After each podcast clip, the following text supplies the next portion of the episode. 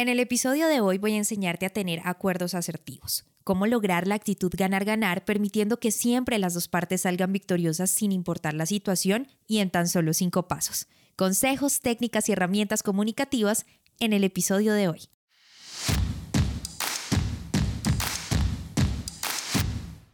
Bienvenidos al podcast En Prosa, un espacio donde analizaremos cómo mejorar tus habilidades comunicativas. En este podcast, En Prosa, te ayudamos a que no seas más el tímido del grupo, que te conviertas en todo un líder y no se te dificulte expresar tus pensamientos en el momento y la manera adecuada.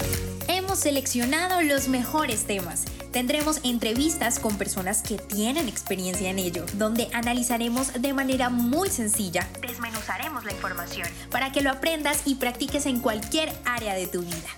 Soy Diana Checa, bienvenidos.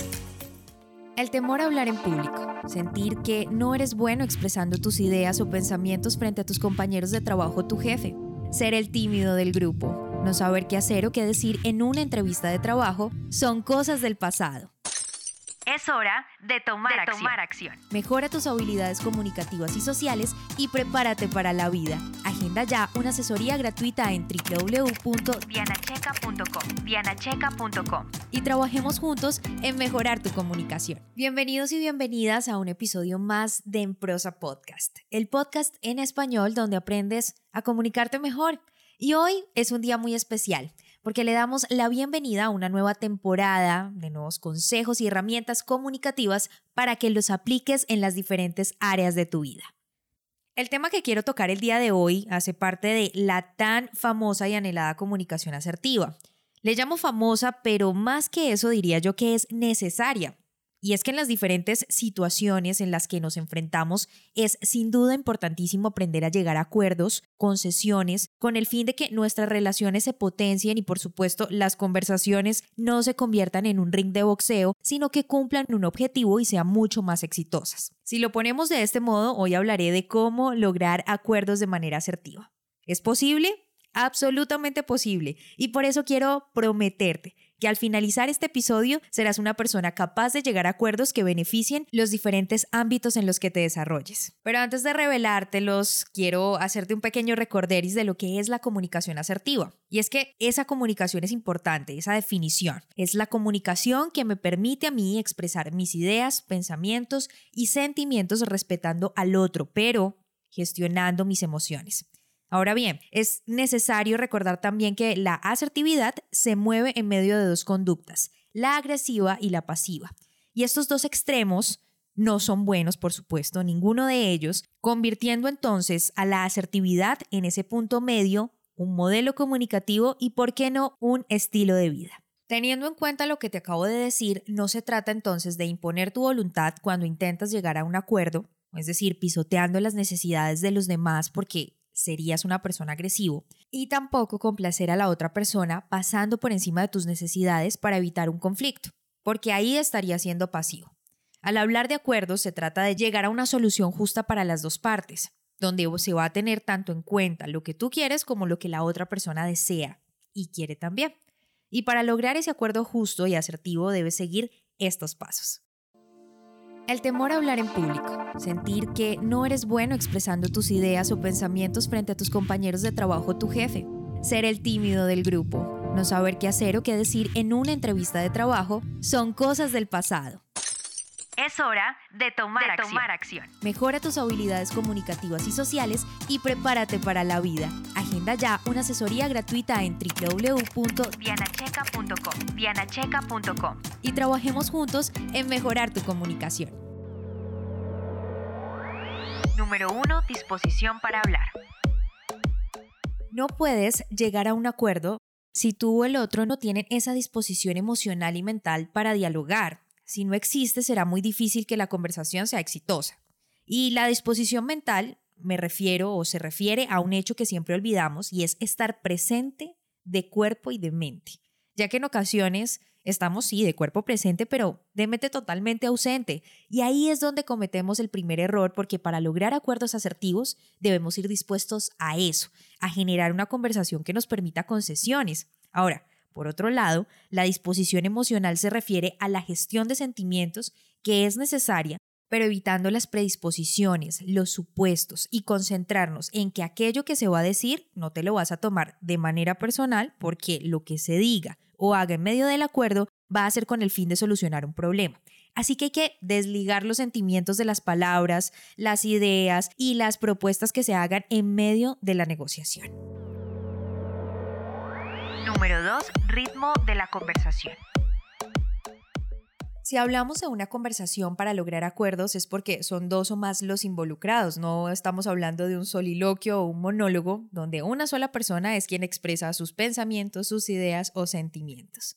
Por eso se debe respetar la opinión del otro y hablando por turnos es una gran fórmula que además de tener mucho sentido común, es un derecho que se debe respetar, derecho de hablar y derecho de ser escuchado y que sin duda le dará un ritmo mucho más saludable a la conversación. Número 3. Exposición asertiva. Es de suma importancia reconocer qué buscas porque la persona que tienes enfrente no es adivina para saberlo.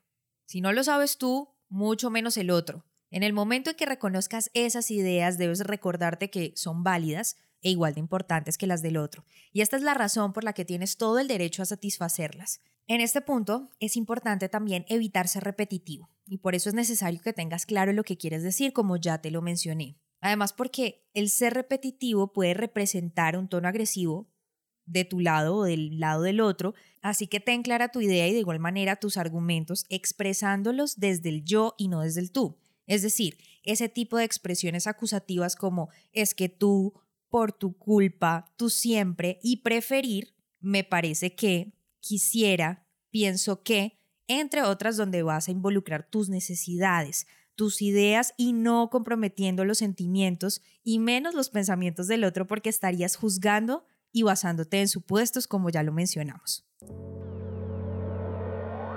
Número 4. Escuchar empáticamente. Estamos tan acostumbrados a escuchar para responder que nos olvidamos que debemos escuchar para entender lo que realmente está diciendo el otro. Para esto debes olvidar oír, que es el nivel más básico del acto, y estar dispuesto a escuchar. Y para hacerlo de manera asertiva, se debe hacerlo en forma empática, que es hacerlo prestando suma atención a las emociones del otro. Escuchar si la persona se siente abrumada, triste, alegre o enojada cuando se expresa. Así será más fácil gestionar las tuyas y no tomar personal las palabras que dicen. Por otro lado, recuerda que escuchar es la concesión más barata y la caricia más especial que se le puede dar a un ser humano. Número 5. Confirmación. Este momento es crucial para que el acuerdo se vaya construyendo y por eso quiero enseñarte una técnica muy sencilla pero de gran relevancia para ser asertivo. Se llama parafraseo. Se trata de expresar lo que has entendido después de escuchar al emisor. Lo más lógico es que si yo hablo de manzanas rojas, el receptor entienda lo mismo. Sin embargo, en ocasiones y por diversas razones como emisores no somos tan efectivos al transmitir un mensaje y la otra persona entiende algo muy diferente a lo que querías expresar. Entonces, el mensaje se malinterpreta y en medio de un acuerdo debes cerciorarte de que todo esté claro. De lo contrario, y al no estar claro ese mensaje, ese es el mejor momento para clarificarlo, no antes ni después. Es cuando tú te das cuenta que la otra persona no entendió lo que estabas diciendo o tú no entendiste lo que te estaban diciendo. Así que después de escuchar, puedes decir frases como, entiendo que me estás hablando de, y ahí repites con tus palabras lo que acabaste de escuchar. O, corrígeme si me equivoco, pero entiendo esto, esto y aquello. Entonces ahí explicas con tus palabras lo que entendiste. Al finalizar cada uno de estos pasos te habrás dado cuenta de las intenciones, las propuestas y los sentimientos involucrados del otro con respecto al acuerdo de manera justa, donde al hablar de los pensamientos, deseos del otro y también de los tuyos, entiendas que no se trata de una competencia donde se le debe ganar al otro.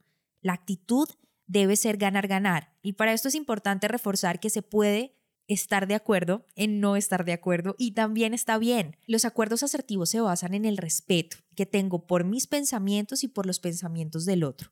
Y en ocasiones es mejor comprender al otro sin necesidad de ceder y no hacerlo porque se tiene la creencia que si alguien no gana, no existe un acuerdo. Espero tus comentarios sobre estos acuerdos aceptivos cuando los pongas en práctica en arroba en prosa podcast en Instagram y en Twitter y te invito a que me sugieras más temas o situaciones en las que te encantaría desarrollar habilidades comunicativas. Por lo pronto, tú y yo tenemos una cita en un próximo episodio. Si te gustó este podcast, compártelo. No olvides suscribirte para recibir más información www.enprosa.com y síguenos en Facebook, Instagram, Twitter y YouTube, arroba en prosa podcast, arroba en prosa podcast, para que te enteres de nuestras novedades y nuevos programas.